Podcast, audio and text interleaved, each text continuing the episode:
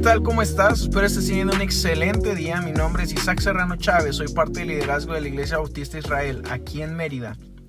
Y doy gracias a Dios por este día que nos da y también porque podemos ir a su palabra nuevamente. Vamos a orar antes de abrir su palabra. Padre Santo, te damos gracias Señor este día. Te rogamos, Padre bendito, que pues tú nos bendigas, nos dirijas en tu palabra, que nos hables a través de esta porción que vamos a estar meditando, Señor. Eh, toca nuestros corazones, Padre Santo, y que pueda ser de bendición a nuestras vidas, Señor. Nos ponemos en tus manos, en nombre de Cristo Jesús. Amén. Te invito a abrir tu Biblia en Filipenses capítulo 2 versículos 12 y 13. Voy a estar dando lectura en la versión NTV. Tú me sigues con la vista. Dice la palabra de Dios, queridos amigos, siempre siguieron mis instrucciones cuando estaba con ustedes. Y ahora que estoy lejos es aún más importante que lo hagan. Esfuércense por demostrar los resultados de su salvación obedeciendo a Dios con profunda reverencia y temor.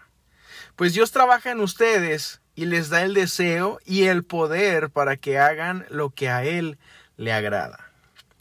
El día de ayer compartíamos que la salvación no era una experiencia de un momento, sino algo constante, por el resto de nuestra vida. Y la santificación un caminar diario con Cristo nuestro estilo de vida. Pero ¿en qué consiste esto de la santificación? Bueno, Pablo habla en esta porción de un tema importante en la vida de los cristianos. Una vez que yo soy salvo por fe en Cristo, ¿qué es lo que sigue? Ayer veíamos que no podemos solo esperar la muerte. Entonces, ¿qué pasa durante mi vida después de recibir mi salvación? Podemos ver que en el capítulo 1, versículo 21, Pablo dice que para él el vivir es Cristo. Y en el versículo 27 del mismo capítulo dice que debemos de vivir como ciudadanos del cielo. Pero ¿cómo puedo yo vivir para Cristo? ¿Cómo puedo comportarme como un ciudadano del cielo? Bueno, Pablo en el versículo 12 nos explica ¿Qué nos toca hacer a nosotros? En el versículo 13 vemos lo que Dios hace en nosotros y de los versículos 14 en adelante vemos algunas aplicaciones de cómo demostrar ese crecimiento en santidad en nuestra vida. Queridos amigos, refiriéndose a los santos, dice Pablo, siempre siguieron mis instrucciones. La obediencia a la palabra de Dios es un punto clave para poder ser santificados. Ahora, sabemos que fallaremos, no podemos ser obedientes de manera perfecta, pero sí debemos de tener ese deseo de obedecer de un corazón nuevo, que busca el rostro de Dios y se esfuerza. Ahora, ¿cómo es tu estilo de vida? ¿Ves un compromiso fuerte por obedecer la palabra de Dios junto con arrepentimiento sincero cuando fallas?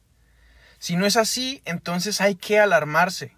Recuerda lo que dice primera de Juan, que podemos estar seguros de que conocemos a Dios si obedecemos sus mandamientos. Dice que si alguien afirma que conoce a Dios pero no obedece sus mandamientos, es un mentiroso y no vive en Cristo. Pero también dice que los que obedecen la palabra de Dios demuestran verdaderamente cuánto lo aman.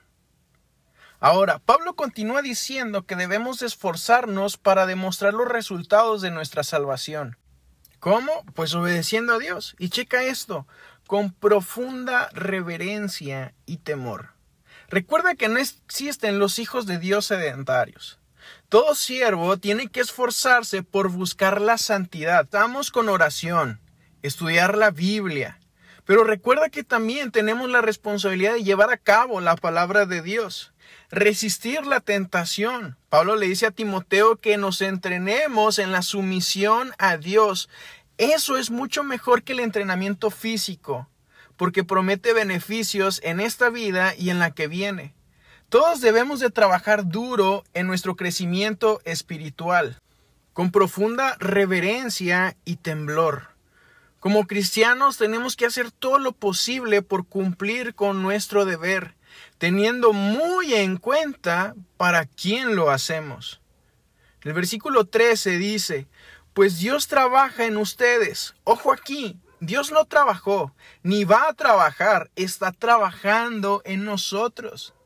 Y nos da el deseo y el poder para que hagamos lo que a Él le agrada. Esto es increíble, cómo Dios no solo nos da salvación, sino que nos da el corazón, nos da el deseo, las fuerzas, el poder para obedecerle. Él está trabajando en la vida de sus hijos para santificación, porque sabe que sería imposible para nosotros el buscar la santificación por nosotros mismos. Como dice Pedro, que Él nos da vida nueva, una herencia, una esperanza viva. Y aparte de eso, nos guarda con su poder hasta que seamos glorificados. No sé si puedes ver la inmensa gracia que recibimos constantemente de tal forma que Dios mismo trabaja en nosotros, en lo más profundo de nuestro ser, para santificarnos. Y lo hace así porque le place hacerlo. Pues Él es Dios santo, santo, santo, que ama ver a sus hijos andar en santidad, que odia el pecado. Ahora podemos preguntarnos qué esfuerzo estoy haciendo para crecer espiritualmente. ¿Cuánto disfruto el conocer a Dios? ¿Qué tanta reverencia y temor le tengo a eso?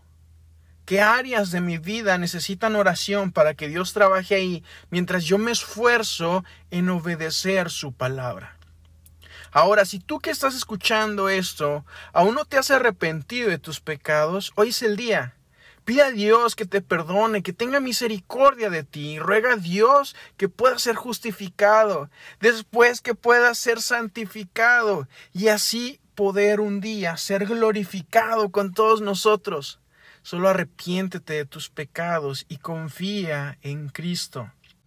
Si quieres adentrarte más en este hermoso pasaje, te invitamos a nuestro Congreso Doulos. Estamos en el segundo día. Pone más interesante. Busquen todas nuestras redes sociales toda la información de Jóvenes Jesús Salva y sobre este Congreso.